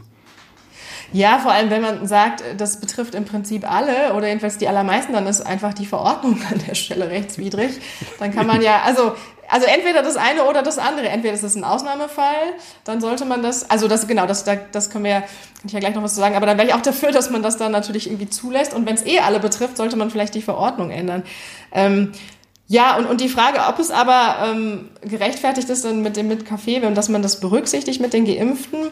Ich würde also dass diese Frage, sind die noch ansteckend, das ist natürlich eine wichtige Frage für so andere Bereiche, wo wir, ähm, wenn es dann um Impfstoffe geht, wo man das noch nicht so genau weiß oder wo dann vielleicht, das könnte ja sein, wenn wir jetzt über die Gastronomie so, so in der Öffentlichkeit sprechen, dass das Personal in der Gastronomie aber nicht geimpft wäre und dann sagen die, wir lassen nur Geimpfte da rein. Da könnten die natürlich das Personal irgendwie anstecken. Aber ich nehme mal ein, an, dass in diesen Pflegeeinrichtungen das Personal ja auch geimpft sein wird. Das ist ja, ja, das ja wollten die auch ausdrücklich so machen, genau. Und dann ist es ja sogar eigentlich egal, ob, das, ob die noch ansteckend sind, weil wenn alle geimpft sind, selbst wenn einer diesen Erreger in sich ja. trägt und weitertragen kann, dann kann ja keiner mehr schwer erkranken. Das zumindest steht ja fest auch bei den anderen Impfstoffen. Ähm, ja, es sei denn, dann, der trüge den dann ja, wiederum an den nächsten Hause Besucher kommen. weiter. Aber die Frage ist natürlich, wie mittelbar und äh, sozusagen mit wie vielen Eventualitäten versehen, wollen wir, wollen, wollen wir dieses äh, mögliche, irgendwie denkbare Ansteckungsszenario denn wirklich noch versehen, um weiterhin Grundrechtseinschränkungen aufrechtzubehalten? Also wie, wie theoretisch muss die Gefahr oder darf die Gefahr genau. sein? Und das finde ich sind auch die Bereiche, das war also im Dezember ging das mit dieser Diskussion ja los, äh, unter diesem unsäglichen Stichwort Impfprivilegien. Äh, da habe ich auch immer gesagt, also das Erste, was eigentlich zulässig sein muss, ist, dass in diesen Pflegeheimen, die sind natürlich auch die Ersten, die geimpft sind, aber dass man da wieder mehr Kontakte zulässt. Also einfach, weil das, das kann doch nicht ernsthaft sein, dass da jemand jetzt sagt, aber ich bin noch nicht geimpft, weil ich erst in der vierten ganz allgemeinen Gruppe bin. Ähm, und, und dann dürfen die sich im Seniorenheim, dürfen die dann da nicht gemeinsam essen oder so. Also das, das kann aus verschiedenen Gründen ja irgendwie nicht richtig sein. Ja, also das, das, äh, das ist dann eine sehr interessante Gerichtsentscheidung. Ich hoffe, dass das dann irgendwie, ja, dass das sich jetzt nicht alle so dran orientieren oder dass man dann da irgendwie in nächster Instanz natürlich dann Recht bekommt. Da darf ich nochmal Wolfgang Kubicki ähm, zitieren, der bei uns im FAZ-Interview gesagt hat, ähm, dass er sich Solidarität, Solidarität für die geimpften 80-Jährigen wünscht ähm, anstatt jetzt äh, für die nicht, nicht geimpften. Aber wo wir schon bei der Priorisierung äh, beziehungsweise bei dem Impfen sind, wollte ich nochmal auf die Priorisierung kommen. Das ist ja auch etwas, was immer wieder ein Thema ist. Wir haben es gehört, am Wochenende haben drei Ministerpräsidenten darauf gedrängt, die Priorisierung jetzt mal langsam sein zu lassen, weil man auch merkt, dass es natürlich jetzt auch zu ähm, ja, zu Reibungsverlusten kommt. Ne? Also es geht langsamer als erhofft. Ähm, wie einfach ist denn das eigentlich, die Priorisierung da fallen zu lassen? Ist das sinnvoll und rechtlich äh, machbar? Hm, ich, ich würde sagen, jetzt so Stand jetzt ich, ich würde sie gar nicht fallen lassen. Das würde, man hat ja jetzt heute auch, ähm, das hat man auch jetzt in diesem ähm, Gesetz, mit dem man nochmal an das Infektionsschutzgesetz rangegangen ist, hat man sogar da auch nochmal was für die Rechtsgrundlage geändert, sowohl im Infektionsschutzgesetz jetzt endlich, da fehlt es ja bislang, als auch nochmal da im Sozialversicherungsrecht, wo es bislang geregelt war. Da steht natürlich da nach wie vor drin und ich würde auch ähm, nach wie vor sagen, dass natürlich die Risikogruppen, auch die, die jetzt erst in der zweiten Gruppe oder in der dritten Gruppe sind, dass die natürlich auch diesen Schutz vorrangig brauchen. Ich glaube, man kann aber trotzdem, das war ja vielleicht auch so ein bisschen die Idee seitens der Politik, dass man da so zweigleisig fährt. Also dass einfach gerade so viel Impfstoff da ist, dass man natürlich die, die weiterhin den Anspruch haben, in Gruppe zwei oder drei oder ich weiß nicht, vielleicht ist in Gruppe eins ja dann auch noch jemand übrig, dass man die natürlich ähm, schon auch vorrangig impft, wenn die das möchten und sich da, da irgendwie anmelden und dass man aber gleichzeitig, wenn so viel Impfstoff doch gerade da ist, der ja offenbar irgendwie nicht verimpft wird, dass man das ähm, dann daneben auch weit, also eröffnet für Personen, die ansonsten eigentlich noch nicht dran wären, ohne dass man dieses andere gefährdet. Also das wäre quasi so eine parallele, parallele Ausgestaltung. Genau, aber letztendlich würde man dann die Priorisierung zumindest einschränken. Ne? Das müsste möglich sein. Letztendlich kann man ja auch sagen, dass in dem aktuellen Beschluss das jetzt schon in diese Richtung geht. Ne? Die sagen ja eigentlich formal, wir hängen jetzt an der, wir halten an der Priorisierung fest, ne? aber dann wiederum auch nicht, weil in dem Moment, wo die Hausärzte da sind, machen die ihre eigene Priorisierung. Ne? Und dann ist sowieso also jetzt nicht gerade First Come, First Serve, aber die haben natürlich ähm, größeren Gestaltungsspielraum. Aber diese Verordnung, die wird ja auch ständig geändert. Das ist ja auch irgendwie interessant, dass man im Prinzip mittlerweile fast jede Woche oder im Zwei-Wochen-Rhythmus irgendwas dran ändert wieder. Mittlerweile ist die halt an einigen Stellen, so bei diesen allgemeinen Klauseln so, also was heißt aufgeweicht? Letztlich ist das gut, weil sie dann so eine Flexibilität ermöglicht. Aber dass die schon, also ursprünglich wusste man ja nicht, müssen jetzt wirklich alle aus Gruppe 1 geimpft sein, bevor dann überhaupt der Erste aus Gruppe 2 geimpft mhm. sein kann. Und da sind jetzt viele so Klauseln drin, dass man zum einen, damit man Impfstoff auch nicht verwirft, dass man den dann auch schon nutzen darf ähm, und dass man ansonsten auch diese Übergänge fließender gestaltet und auch einfach Einzelfälle mehr berücksichtigt. Dadurch haben wir auf jeden Fall mehr Flexibilität. Ähm, und klar, das weicht die Priorisierung dann irgendwie auf, aber ich glaube, es wäre schon noch so im Rahmen dessen, was man da an der Stelle ähm, so wie die Impfverordnung jetzt ist und wie man das dann punktuell auch ändern könnte. Aber die, Betriebsräte, äh, die Betriebsärzte kommen jetzt ins Spiel, ne? Also die sollen ja auch verimpfen, perspektivisch. Das heißt, das sind ja dann die gesunden ähm, mit 30er, 40er, 50er vielleicht in den Unternehmen, die dann auch ähm, mit dabei sind letztendlich. Also Grunde genommen. Aber sollen die jetzt auch schon im März? Ja, oder also ehrlich gesagt, das ist ein bisschen vage gehalten in dem Beschluss. Also da fand ich nur eben interessant, dass die überhaupt jetzt ins Spiel gebracht wurden, als ja. äh, weil dann ist man komplett im privatwirtschaftlichen Bereich, ne? Dann ist sozusagen das staatliche Monopol auch deutlich aufgeweicht in diesem Zusammenhang. Gut, aber das wird man sehen. Ja, was heißt Monopol? Also das, ja, die Betriebsärzte, die werden schon da auch im, im SGB V, also im Sozialversicherungsrecht, auch schon bei den anderen so Präventionsmaßnahmen auch schon genannt als Adressaten. Die sind dann da so ein bisschen drin eingebunden, auch wie das dann vergütet wird und so. Ähm, aber ja, man versucht das halt dann schon noch auf, auf mehr Schultern sozusagen zu verlagern. Ich, ich frage mich, warum man nicht aktuell, also warum werden die Hausärzte erst ab April einbezogen? Warum macht man das nicht schon vorher? Man könnte ja zum Beispiel sagen, die, weil es gibt ja ganz viele Personen, die müssen jetzt zu ihrem Hausarzt, zu ihrer Hausärztin gehen und sich einer Test ausstellen lassen für die Vorerkrankung, die sie haben. Ähm, das heißt, diese Person, also der Hausarzt oder die Hausärztin, die muss eh da drüber gucken. Ich muss da einmal hingehen oder vielleicht auch, klar, wenn die einen kennen, ruft man da an, aber der, die Person muss da einmal drüber entscheiden und dieses Attest ausstellen. Das heißt, da ist schon so Verwaltungsaufwand. Warum kann man nicht sagen, zumindest die Person, die ja eh sich an die Praxis wenden, warum werden die nicht gleich da auch ja. geimpft? Alles und die Impfzentren machen die Leute, wo das nach dem Alter geht. Ja, genau. Also das dann und dann würde das ja auch die Priorisierung gar nicht aushebeln. Das würde das im Prinzip sogar eigentlich nur effizienter machen. Auch in den Praxen, die natürlich, die haben am Anfang sich auch so etwas dagegen gewehrt, dass die, die jetzt die Atteste ausstellen müssen, weil die natürlich, das ist ein erhöhter mhm. Aufwand. Auf jeden Fall. Ja, nach, in Sachen Effizienz haben wir noch viel Luft nach oben. Aber ich würde sagen, damit wären wir jetzt schon am Ende. Ähm, wir haben wirklich eine ganze Menge Aspekte jetzt vertieft. Herzlichen Dank, Frau Kiesling, dass Sie uns der Rede und Antwort standen. Ja, danke. Ja, sehr gerne. Sehr gerne. Ja, das war unser doch recht voluminöser äh, Corona-Block, aber das ist natürlich auch der Aktualität geschuldet und es wurde ja doch auch einiges Interessantes ähm, entschieden. Jetzt kommen wir aber zu CETA. Ja, und das ist eben kein neuer Impfstoff. Das muss man heutzutage immer dazu sagen, sondern ähm, es ist das Freihandelsabkommen zwischen Kanada, der EU und den Mitgliedstaaten ähm, das schon vor einiger Zeit abgeschlossen wurde. Seit 2017 ist es in Kraft und wirkt zumindest provisorisch. Ja, war übrigens im Jahr 2016, lang, lang ist es her, ein mega Aufregerthema ähm, hat die Massen ja. auf die Straße getrieben.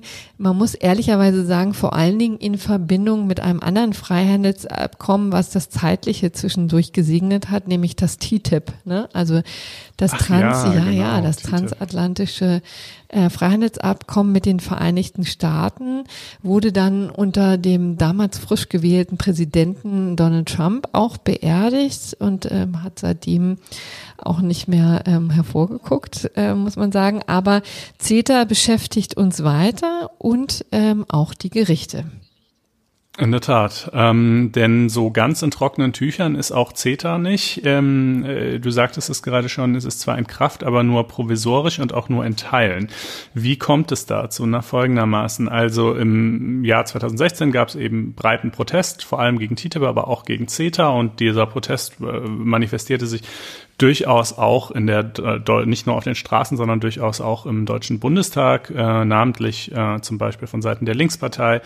Ähm, und Steine des Anstoßes waren verschiedene Dinge, aber ähm, zum einen natürlich einfach die Handelserleichterungen, die sorgen, dass bestimmte hierzulande geltende Schutzstandards in Zukunft unterschritten werden können und insbesondere auch die ähm, vorgesehene Schiedsgerichtsbarkeit, bei der dann also etwaige Investitionsstreitigkeiten eben nicht vor einem staatlichen deutschen Gericht äh, zu entscheiden gewesen wären, sondern vor einem Schiedsgericht. Und da sind die Leute dann ja immer schnell mit so Begriffen wie Paralleljustiz und äh, Ähnlichem bei der Hand und finden das ganz furchtbar.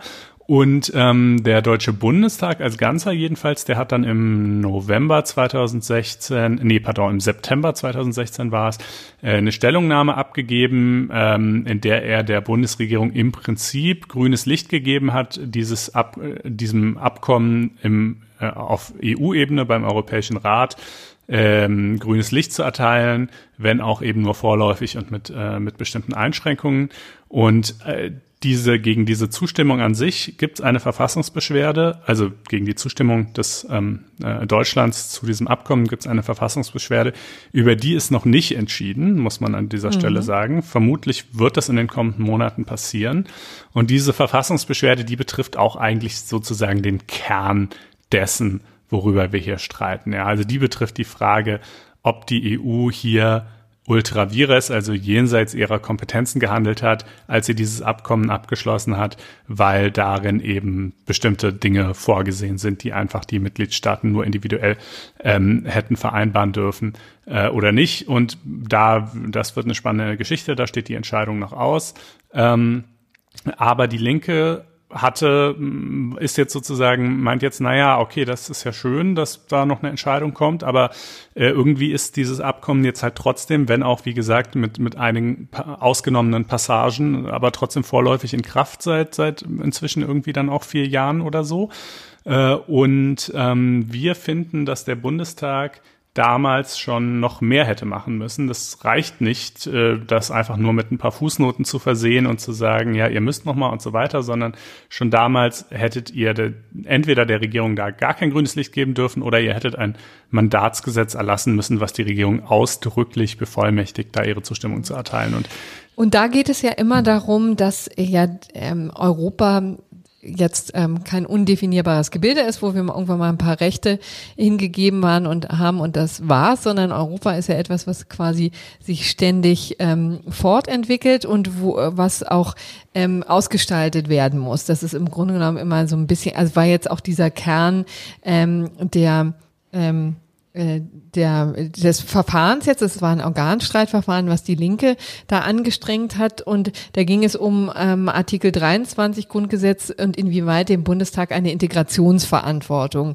ähm, trifft. Ne? Also das ist ja auch immer etwas, was wir einfach schon seit x Jahren immer wieder äh, so diskutiert haben. Das spielte natürlich ähm, bei der ähm, Griechenland-Rettung auch immer wieder eine Rolle. Ne? Da hat das Bundesverfassungsgericht ja auch sehr mahnende Worte immer wieder an den Bundestag gerichtet und gesagt, ihr müsst euch involvieren. Ihr seid diejenigen, die äh, auch die Budgethoheit haben. Ne? Ihr müsst euch drum kümmern. Ja, und auch hier ist es sozusagen ähm, eine ähnliche Argumentation von Seiten der Linken, die gesagt haben, na ja, also wir können hier nicht einfach nur, dass der EU überlassen, also dass die hier Freihandelsabkommen abschließt, sondern der Bundestag ähm, als solcher muss tatsächlich Verantwortung übernehmen und äh, die Sache gestalten. Das ist quasi der, ähm, der gedankliche Überbau. Ja, also eine Zustimmung, äh, das Verfahren, äh, das, das Abkommen ist ohnehin als gemischtes Abkommen ausgestaltet. Das heißt, ähm, äh, der Bundestag müsste dann auch nochmal zustimmen.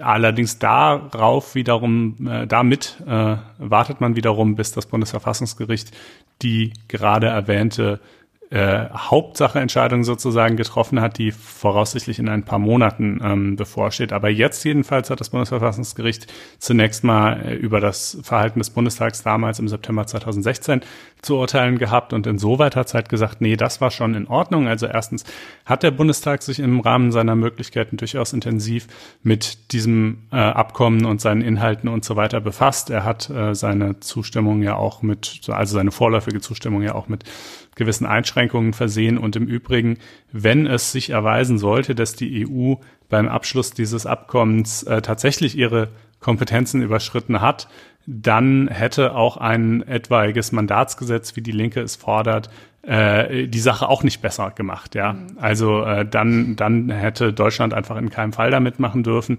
Äh, und insofern äh, gibt's jetzt also auch, äh, hätte es qualitativ nichts gegeben, was der Bundestag im Jahr 2016 großartig anders hätte machen können, was, was äh, aus verfassungsrechtlicher Perspektive einen Unterschied gemacht hätte. Vielleicht da auch nochmal die Bogen spannen. Ultravirus ist ja etwas, was äh, Juristen und womöglich auch viele Nicht-Juristen inzwischen auch schon kennen. Ja, wir erinnern uns an vergangenen Mai und das PSPP-Urteil des Bundesverfassungsgerichts. Ich bin übrigens immer versucht, inzwischen äh, FFP2 dazu zu sagen. Ähm, aber es ging natürlich nicht um Masken, sondern es ging um das äh, EZB-Anleihekaufprogramm, ja, mit dem Milliarden da in die Märkte gepumpt wurden, auch ähm, zur Stabilisierung ähm, der Finanzmärkte oder auch überhaupt äh, der, ähm, ja, der Haushalte der EU-Staaten.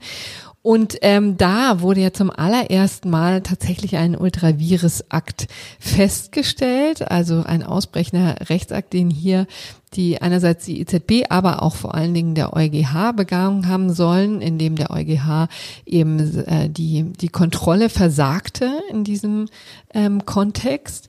Und äh, insofern ist uns Ultravirus jetzt äh, wohl vertraut und auch hier spielte es wieder eine Rolle, spielt eben schon seit langem eine Rolle. Und ähm, wie gesagt, hier ähm, hat das Bundesverfassungsgericht das eben noch nicht äh, festgestellt. Man kann sagen, aber auch nicht komplett ausgeschlossen, oder? Nee, ich glaube tatsächlich, das ist diese, diese ähm, Entscheidung ist eigentlich mehr so die Ouvertüre für äh, die eigentliche CETA-Entscheidung, die dann eben voraussichtlich dieses Jahr irgendwann fallen wird. Und da darf man allerdings gespannt sein. Ne? Das wäre zumindest im Bereich des durchaus Vorstellbaren, dass das Bundesverfassungsgericht da sagt, doch tatsächlich die EU hat bei Abschluss dieses Abkommens ähm, ihre äh, Kompetenzen überschritten. Insofern darf Deutschland das, das auch nicht ähm, endgültig ratifizieren, sondern im Gegenteil gar nicht mehr anwenden oder so. Das wäre vorstellbar, das wird spannend. Ähm, darüber werden wir nochmal reden, wenn es soweit ist. Aber wir dachten äh, so, damit ihr es schon mal im Ohr klingeln habt bei dem Thema, ähm, nehmen wir diese, diese äh, erste Entscheidung hier auch schon mal mit. Ja, und wir wollten auch mal an vergangene Zeiten erinnern, ne? wo Aufregerthema genau. noch einen anderen Drall hatten. Chlorhühnchen und so ja, war ein Stichwort. Ganz toll. Gut, aber dann kommen wir jetzt zum nächsten Thema.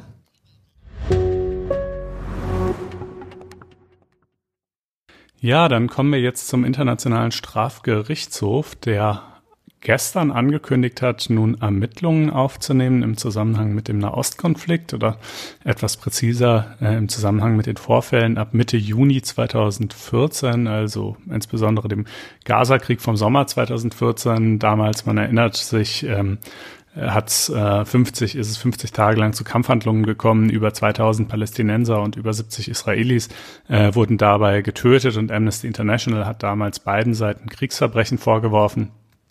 Und ähm, ja, das ist jetzt, wie gesagt, zunächst mal überhaupt nur die Aufnahme eines Ermittlungsverfahrens, also was dabei rauskommt und äh, wer da am Ende möglicherweise angeklagt oder gar verurteilt wird, das steht alles noch in sehr, sehr weiter Ferne.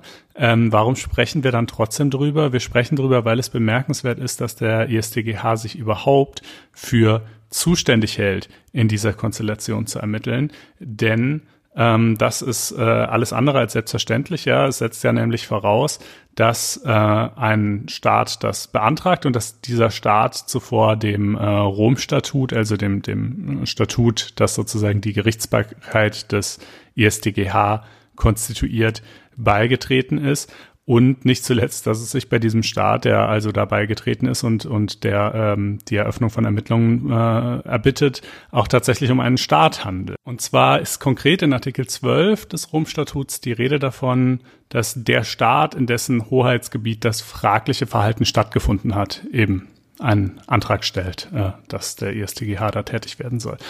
Und äh, nun hat also ähm, der Palästina im Jahr 2015 ähm, seine Beitrittsurkunde zum Rom-Statut tatsächlich bei den Vereinten Nationen hinterlegt und ist damit zunächst mal formal Vertragsstaat geworden. Und ähm, 2018 hat die palästinensische Führung dann beim ISDGH auch beantragt, dass, Zitat, die Situation im Staat Palästina untersucht werden solle, und zwar, Zitat, in allen Teilen des Territoriums des Staats Palästina, also insbesondere einschließlich der umkämpften Gebiete im äh, Gazastreifen, im Westjordanland und Ostjerusalem. Ähm, also politisch durchaus heikel. Ne? Ja, politisch überaus heikel natürlich, ähm, äh, weil Israel eben natürlich sagen würde, nein, nein, das ist einfach hier äh, israelisches Staatsgebiet, ja, also es geht ja hier eben um das Gebiet mit, mit israelischen Siedlungen, bei dem aber natürlich die Palästinenser sagen, das gehört weiterhin uns und so weiter. Und Israel sagt halt, das ist ja völlig absurd, ihr äh, sozusagen, wenn überhaupt irgendjemand dafür zuständig wäre, äh, hier einen Antrag auf Ermittlungen beim ISTGH zu stellen, dann wären wir das denn das ist unser Staatsgebiet und ähm, und es hat ja sozusagen Kampfhandlungen von beiden Seiten gegeben und wenn also sozusagen wenn dann wären wir hier antragsbefugt und nicht die Gegenseite. Ähm, aber das hat der ISDGH eben anders beantwortet. Ähm, zwar gibt es da eine eigene sozusagen ein eigenes Verfahrensart, äh, in der erstmal die Zuständigkeit geklärt wird. Da entscheidet eine Kammer von drei Richtern und die haben im Februar dieses Jahres äh, einstimmig beschlossen, dass äh, Palästina also zunächst erstens eben Vertragspartei des Rom-Statuts geworden sei und dass es damit zweitens auch ein Staat, in dessen Hoheitsgebiet das fragliche Verhalten stattgefunden hat, sei im Sinne eben des insoweit maßgeblichen Artikels 12 und zwar ganz Palästina, einschließlich der von Israel besetzten Gebiete, äh, nämlich eben Gaza, dem Westjordanland und äh, Ostjerusalem. Und ähm, der ISDGH, ja, laviert sich da so ein bisschen an der äh, Gretchenfrage vorbei, indem er sagt, na ja, also ob Palästina jetzt auch ein Staat im Sinne des Völkerrechts ist, ob es sozusagen, also und insbesondere, ob das dann auch diese Gebiete mit umfasst, ja, also da gibt's ja schon dann gewisse Kriterien, nach denen sich das bemisst, inwieweit kann denn, ähm, äh, kann denn dort Hoheitsgewalt ausgeübt werden und von wem, inwieweit gibt es denn zum Beispiel eine eigene palästinensische Gerichtsbarkeit, die Palästina auf äh, den ISDGH in Teilen überhaupt übertragen könnte und so, ja. Also äh, diese, diese ähm, äh, völkerrechtliche Dimension der Frage, die müssen wir gar nicht so endgültig beantworten, mhm. ähm, sondern es reicht uns quasi aus, dass sozusagen, also jetzt mal untechnisch formuliert, eine gewisse Plausibilität der Staatlichkeit besteht. Denn, und das ist natürlich schon ein nachvollziehbares Argument, es liegt ja bei der Art von Verfahren, die den ISTGH beschäftigen, oftmals in der Natur der Sache, dass es gerade darum geht, dass sozusagen Hoheitsansprüche über bestimmte Gebiete umstritten sind und dass es wegen dieses Streits zu Kampfhandlungen kommt und dass dann vielleicht mhm. sogar regelmäßig die eine Seite sagen wird, Moment mal, äh, wenn überhaupt, äh, da, also das ist ja hier schließlich unser Staatsgebiet und die andere Seite hat ja somit schon von vornherein gar nicht die Möglichkeit, hier irgendwie einen Antrag auf Ermittlungen zu stellen und ähm, sozusagen deshalb dürfe quasi der ISDGH einen etwas weicheren Staatenbegriff vielleicht anlegen, als ähm, das sonstige Völkerrecht es tut äh, und das reiche aus und das klingt natürlich ja schon irgendwie nachvollziehbar, würde ich sagen. Mhm. Ähm, allerdings ist es auch auf viel Protest gestoßen, natürlich von israelischer Seite, auch von äh, deutscher Seite aus beispielsweise. Und äh, ja, man muss jetzt natürlich mal abwarten, was dann. Also wie gesagt, bisher ist es ja nur ein Ermittlungsverfahren, aber mhm. äh, wenn der ISDGH sich also ernstlich anschicken wollte, äh, äh, am Ende Anklage gegen äh, israelische Militärs oder oder ähm, Regierungspolitiker oder ähnliches äh, zu erheben, äh, dann ähm, ja, äh, bin ich mal sehr gespannt, wie lange es den ISDGH noch gibt, ehrlich gesagt. Also ich glaube, äh, dass äh, das, das äh, wird, wird nicht ernsthaft praktikabel sein. Ähm, das kann ich mir nicht vorstellen. Dafür wird der Protest viel zu groß sein. Ähm, aber es ist äh, trotzdem interessant, äh, mhm. dass man diesen Schritt äh, gewagt hat. Ja, verfahrensrechtlich eigentlich ein kleiner Schritt, ne? aber politisch natürlich ein riesiger. Und jetzt wird man sehen, wie es weitergeht. Dauert wahrscheinlich wirklich noch etliche Zeit. Ja, ne? ja, ja, auf jeden Fall. Also Gut, aber ähm, dann haben Sie, liebe Hörerinnen und Hörer, das jetzt auch äh, quasi im Hinterkopf und können da vielleicht auch mit wachem Auge sich das mal angucken. Und mhm. wir kommen aber jetzt zum Nachtrag. Wir nähern uns in großen Schritte dem Ende zu. Der Nachtrag besteht darin, dass äh, die AfD nun also doch ähm, als äh, Verdachtsfall eingestuft ist.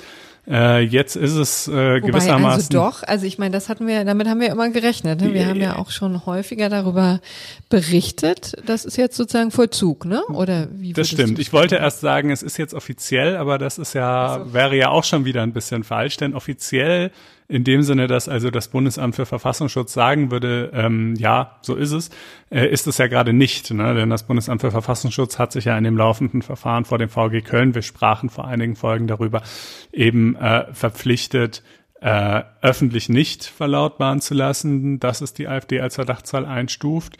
Ähm, aber inzwischen hat es das eben intern sehr wohl getan. Ja, das sind ja zwei verschiedene Dinge, ob ich et über etwas öffentlich reden darf oder ob ich es intern vollziehen darf. Ähm, und diese Information ist auf welchen Wegen auch immer dann natürlich doch an die Öffentlichkeit gelangt. Da beschwert sich die AfD natürlich so ein bisschen und sagt, na, hier wird ja super, hier wird ja die gerichtliche Entscheidung oder die Zusage des BFV total unterlaufen. Ja, im Zweifelsfall könnte man natürlich auch argwöhnen, äh, dass so etwas sogar gezielt durchgestochen worden ist vom BFV. Das weiß man jetzt nicht, ja, aber ich meine, letzten Endes, da sind dann doch genügend Personen involviert, auch über das äh, BMI und die und die äh, Landesverfassungsschutzbehörden, dass es nicht ernstlich verwundern kann, dass, äh, dass diese Info irgendwie an irgendeiner Stelle durchsickert. Da muss man jetzt sozusagen gar keinen bösen Plan der Behördenspitze unterstellen, die irgendwie sozusagen diese diese Stillhalteerklärung gezielt hätte unterlaufen wollen. Ich glaube, das passiert in so einem Fall schon äh, auch von selbst und auf organischem Wege.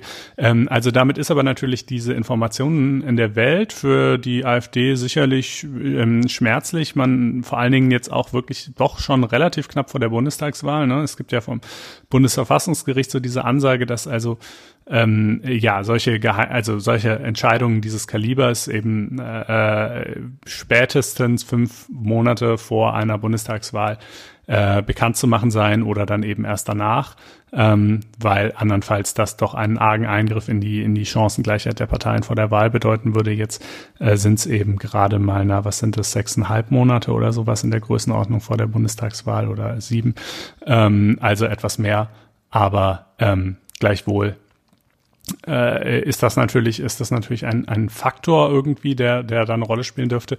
Und man muss allerdings auch sagen, nicht nur, dass das m, BFV sich äh, vor Gericht äh, selbst verpflichtet hat, nicht darüber zu reden, sondern sie haben sich auch selbst verpflichtet, ähm, Funktionäre der Partei sowie Wahlbe Wahlbewerber während des laufenden gerichtlichen Verfahrens auch nicht mit nachrichtendienstlichen Mitteln zu überwachen.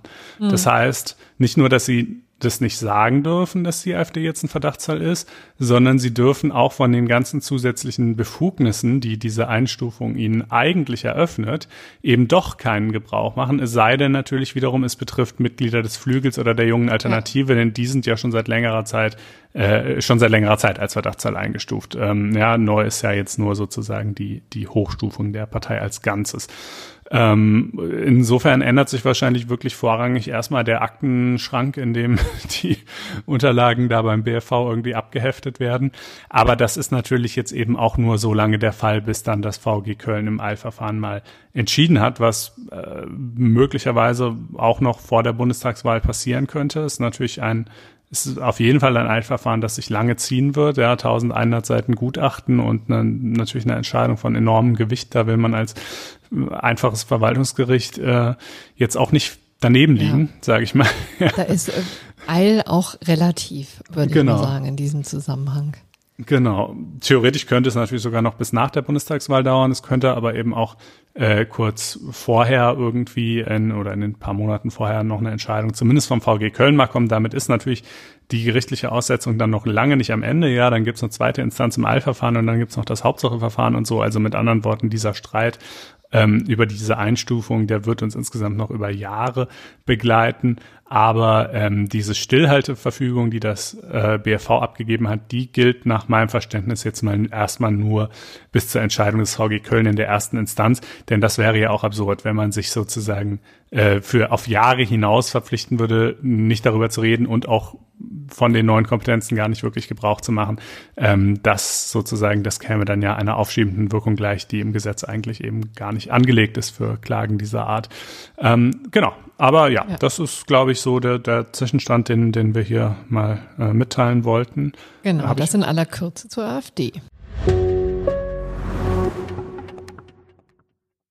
Und nun kommen wir zum gerechten Urteil und das ist endlich mal wieder was Launiges. Ich finde, das haben wir uns jetzt auch verdient. Allerdings. Geht nämlich um einen wunderbaren Hochstaplerfall und die mögen ja die Leute sehr gerne, ich übrigens auch. Was immer so faszinierend ist, wie weit man noch kommt mit einem abgebrochenen Jurastudium. Allerdings aber auch nicht äh, ganz weit, denn ähm, hier in diesem konkreten Fall, es ging um einen inzwischen 35 Jahre alten Mann, der wurde gestoppt. Äh, deswegen ist es auch das gerechte Urteil.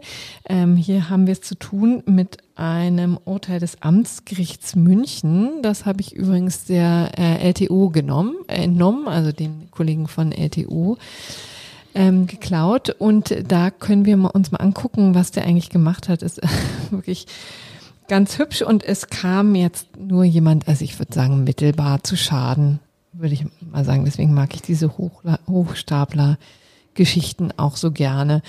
Also der Mann hat eine Ausbildung in einem Münchner Notariat gemacht und hat im November 2015 Beglaubigungen juristischer Staatsexamenszeugnisse gefälscht. Und er hat sich selber, äh, obwohl er eben wie gesagt nur sechs Jahre Jura studiert hat und dann hingeschmissen hat, ähm, hat sich selber Prädikatsexamina gegönnt. Nämlich im ersten Examen hat er beeindruckende zwölf ähm, 0,48 Punkte oh, ge gesammelt. Ja, das, das ja. stattlich. Und im zweiten Examen dann 11,64 Punkte.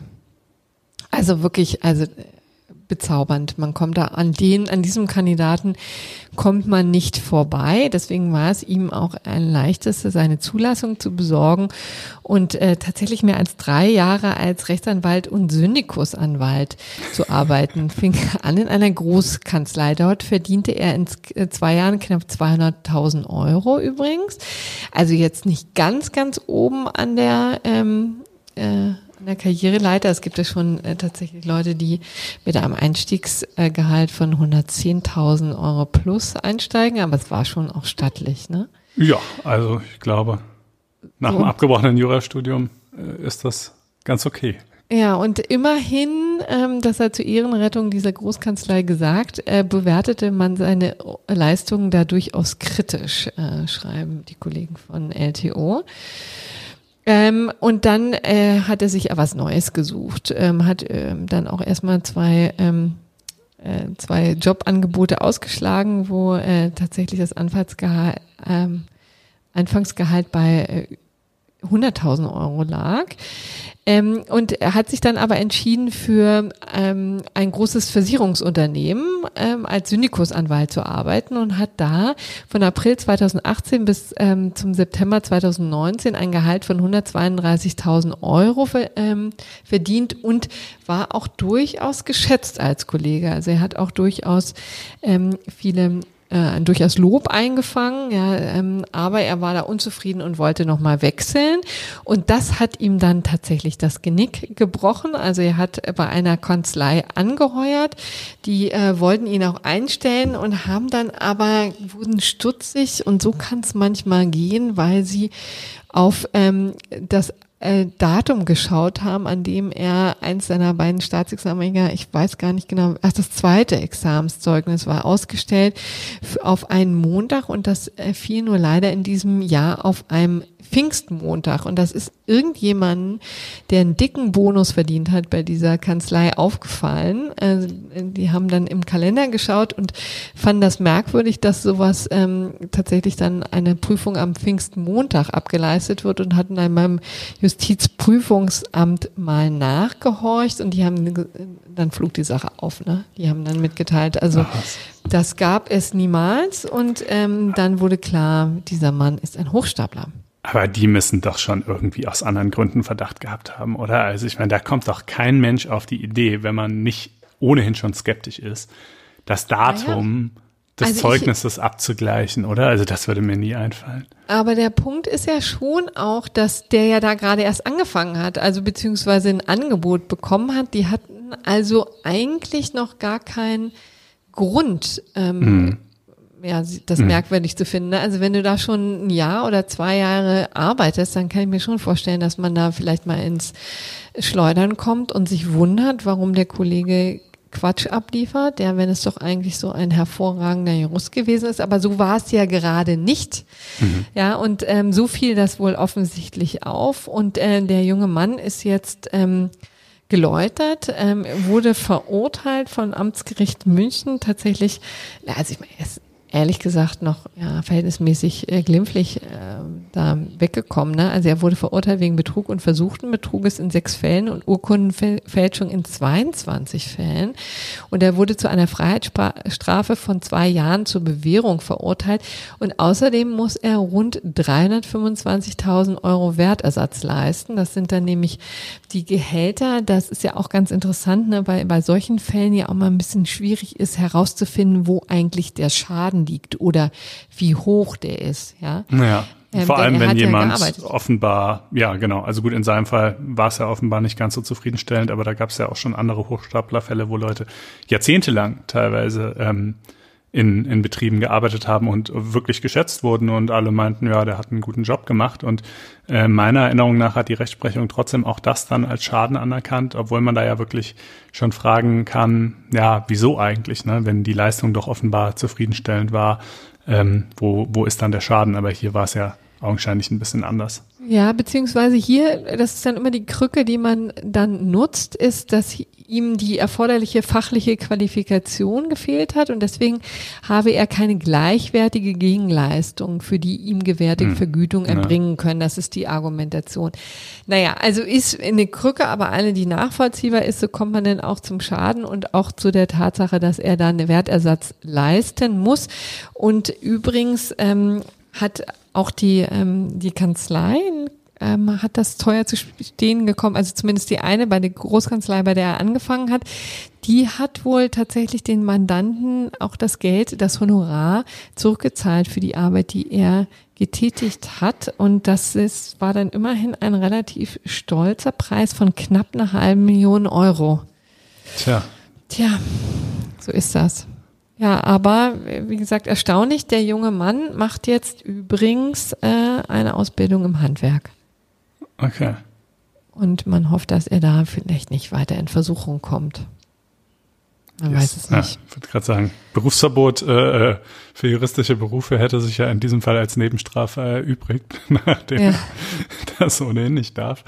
Aber gut, okay, das finde ich in der Tat eine ganz äh, heitere Geschichte und ich würde sagen, das ist doch auch ein schöner Ausstieg aus der Sendung. Ja. Ähm, wir freuen uns, dass ihr wieder zugehört habt und äh, freuen uns natürlich ebenfalls, wenn ihr nächste Woche wieder einschaltet, wenn ihr uns vielleicht Kommentare da lasst und oder Sternchen gebt und natürlich, wenn ihr auf faz.net-einspruch testen geht und euch ein Probeabo klickt. In diesem Sinne macht's gut und äh, bleibt gesund und bis nächste Woche. Ja, wir grooven uns wieder aus dem Podcast. Äh, ich wünsche auch eine wunderbare Restwoche. Viel Spaß bei dem Schaubild über die Corona-Beschlüsse. Wir hören uns wieder nächste Woche. Mittwoch. Tschüss. Ciao.